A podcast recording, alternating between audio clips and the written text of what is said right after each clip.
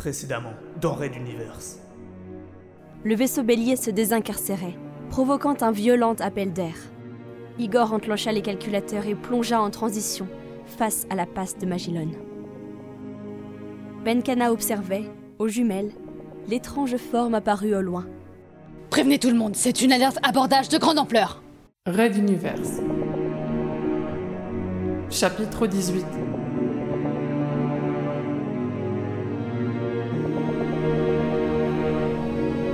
sobre Libya.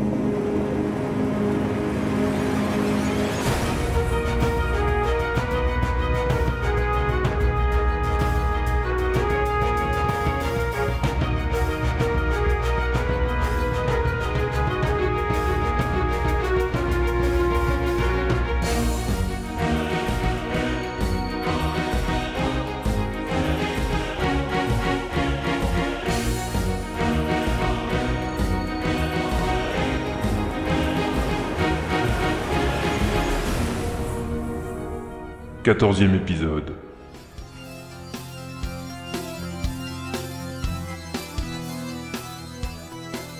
La carte spatiale où figurait habituellement une partie de l'univers proche laissait apparaître, cette fois, un schéma de la zone environnante. Trois gros points rouges, accompagnés de multiples informations, se tenaient immobiles au-dessus d'une masse équivalente, placée au centre de l'écran. Dans deux minutes, je veux une actualisation des rapports de pression des compresseurs.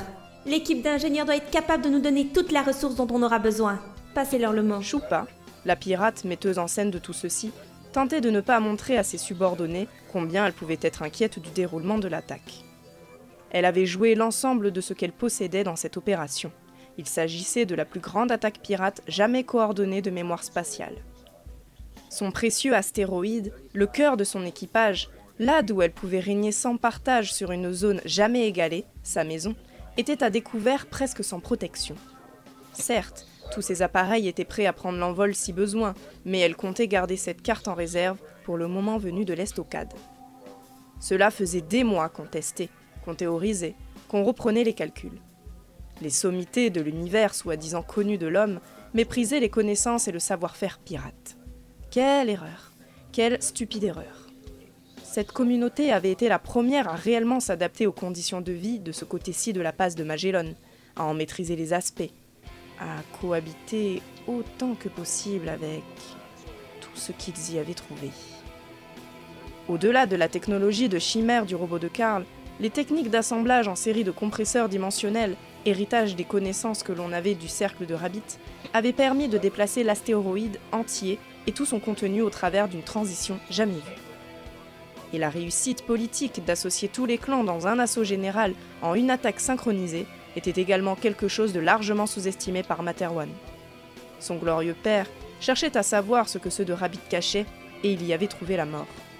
Choupa s'était alors fait la promesse d'y retourner un jour pour se venger, et elle avait besoin pour cela du soutien de toutes les ressources humaines dans cette partie de l'univers. La chasse à l'exode en était le point de départ. Aucune réaction des transporteurs? Hmm.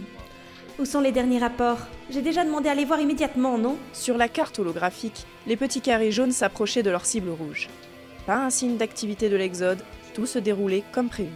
Choupa se leva, s'approchant suffisamment du schéma pour en lire toutes les informations. Le second point jaune, commandé par le sénéchal Petrovac, l'intriguait. Certes, sa défaite contre le transporteur numéro 2 avait sérieusement affaibli le redoutable chef pirate, mais pourquoi s'était-il laissé convaincre si aisément? Il n'était pas connu pour sa volonté de coopération pourtant. Et pourquoi avait-il choisi expressément ce transporteur-là? L'arrivée d'un nouveau rapport l'interrompit. Elle en lut le contenu, puis leva les yeux vers les représentations holographiques. Le premier point jaune était au contact. On y était. Passez-moi les chefs des groupes d'attaque.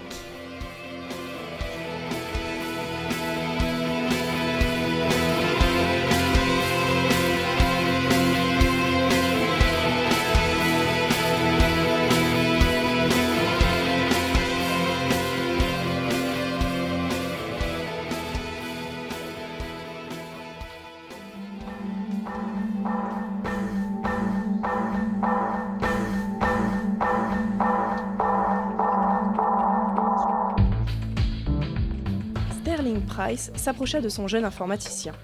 Celui-ci pianotait si vite sur le clavier de la console que les mouvements de ses doigts en devenaient invisibles, à croire qu'il écrivait du code aussi vite qu'il parlait. Monsieur Tristo, L'autre ne réagit pas, profondément concentré. Ce jeune homme sera une recrue de premier choix si l'on s'en sort, se dit à lui-même le colonel. Derrière lui, un grognement, suivi de quelques bruits de câbles roulant sur le sol, puis plus rien. Évidemment, tirer les conduites électriques des batteries des navettes de transport depuis le spatioport à la base du transporteur n'avait pas été une mince affaire, mais l'énergie contenue dans ces engins avait permis de réactiver une partie de l'appareillage électronique du vaisseau. Monsieur Tristo, je vous parle. Hein Ah, euh, oui, excusez-moi. C'est temps de reprendre le contrôle des communications. Ça va être coton. Le virus paralyse en particulier le réseau et c'est bien vu de leur part. Mais, Mais euh, disons que j'avais fait quelques flaques d'eau. C'est-à-dire, Des routines du système que j'avais infectées depuis longtemps avec des petites choses personnelles. Elles ne répondent qu'à moi et ne sont pas essentielles, donc ont été ignorées par le virus et c'est tout ce que je voulais leur faire croire, voilà. Sterling Price ne broncha pas. L'informaticien venait de lui avouer qu'il avait parasité le système informatique de son transporteur à un niveau profond, et ce, bien avant toute notion d'attaque ou de quelque danger que ce soit. Une absence de réaction de son commandant sera donc la plus juste forme de félicitation des exploits du hacker. j'espère que vous allez réussir, Edmund. Il me faut une communication avec les autres commandants et vite. De mon côté, je vais tenter de vous donner le plus de temps possible. Qu'est-ce que vous voulez dire?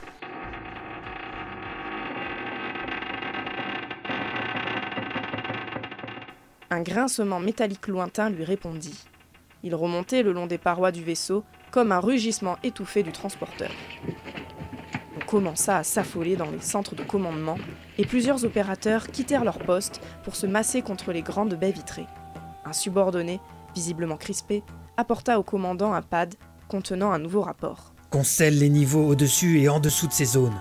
N'hésitez pas à faire sauter les parois s'il le faut, et que les civils se regroupent dans la cité intérieure. On pourra la défendre. Il ajouta doucement, à l'attention du jeune informaticien comme à lui-même Un temps. Nous venons d'être éperonnés, monsieur Tristo, comme au bon vieux temps de la marine à voile. Et comme le convoi entier de l'Exode est sans aucune ressource, on nous traîne maintenant vers l'astéroïde que vous voyez là-bas, où une meute de pirates s'apprête à nous tailler en pièces directement sous leur laser de découpage. Quoi? Mais, mais on ne peut rien faire Combien de temps on a avant d'arriver là-bas et qu'ils nous attaquent? Qu'ils nous attaquent Mais vous pensez vraiment qu'ils vont nous laisser nous préparer tranquillement? Tenez, regardez. Il lui tendit le pad, une photographie affichée en plein écran. On y voyait le large pan d'un mur déchiré par une sorte de pointe d'œuf ouverte en son centre, et de sombres flous en sortir en courant, certaines se dirigeant vers les preneurs d'images. Leurs troupes de choc sont déjà à bord. Cette photo a été prise il y a quelques secondes, juste après notre éperonnage. Ils vont devoir nous occuper, et si possible réduire à néant nos derniers espoirs avant que le gros de leurs camarades ne nous tombe dessus. Là-bas. Du doigt, il pointa le gros astéroïde, masse noire silencieuse au loin. Quoique, ne venait-elle pas de grossir depuis qu'il l'avait vue tout à l'heure? Tristo s'efforça de respirer calmement. Il riva ses yeux sur le clavier, les mains tremblantes. La panique guettait. Il était prisonnier d'une coque de métal investie par des hordes de guerriers féroces et sans pitié. Le jeune garçon sentit alors son voisin l'aider à se redresser et lui tourner la tête vers son écran. Edmund, laissez-moi cette guerre tactique, c'est mon métier, je sais y faire face, quels qu'en soient les obstacles. Mais le combat qui se livre derrière cet écran est celui qui nous sauvera ou nous anéantira. Moi, je ne sais pas y aller, mais vous, vous vous y êtes né, c'est votre domaine, votre champ de bataille. Allez-y, mon garçon, et laissez-moi m'occuper du reste. Nous comptons sur vous, donnez le meilleur. et il le laissa, s'en retournant décrocher un combiné pour y de nouvelles directives à quelques subordonnés. C'était cela, être un soldat? Garder son sang-froid, quelle que soit la situation, et toujours préparer une contre-attaque Quoi qu'il en soit, le vieux bonhomme venait, par il ne sait quelle magie, de redonner de l'espoir à Edmund Tristo, et celui-ci reprit le pianotage de son clavier, une vigueur nouvelle dans les doigts.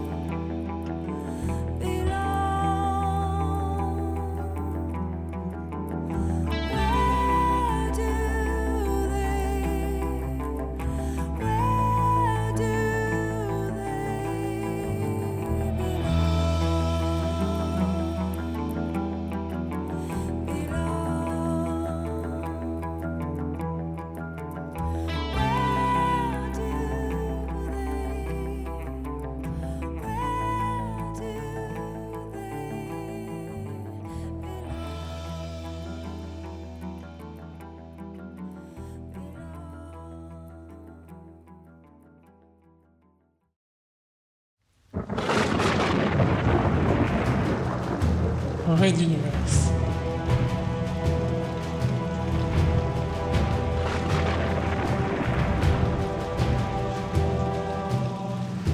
À suivre.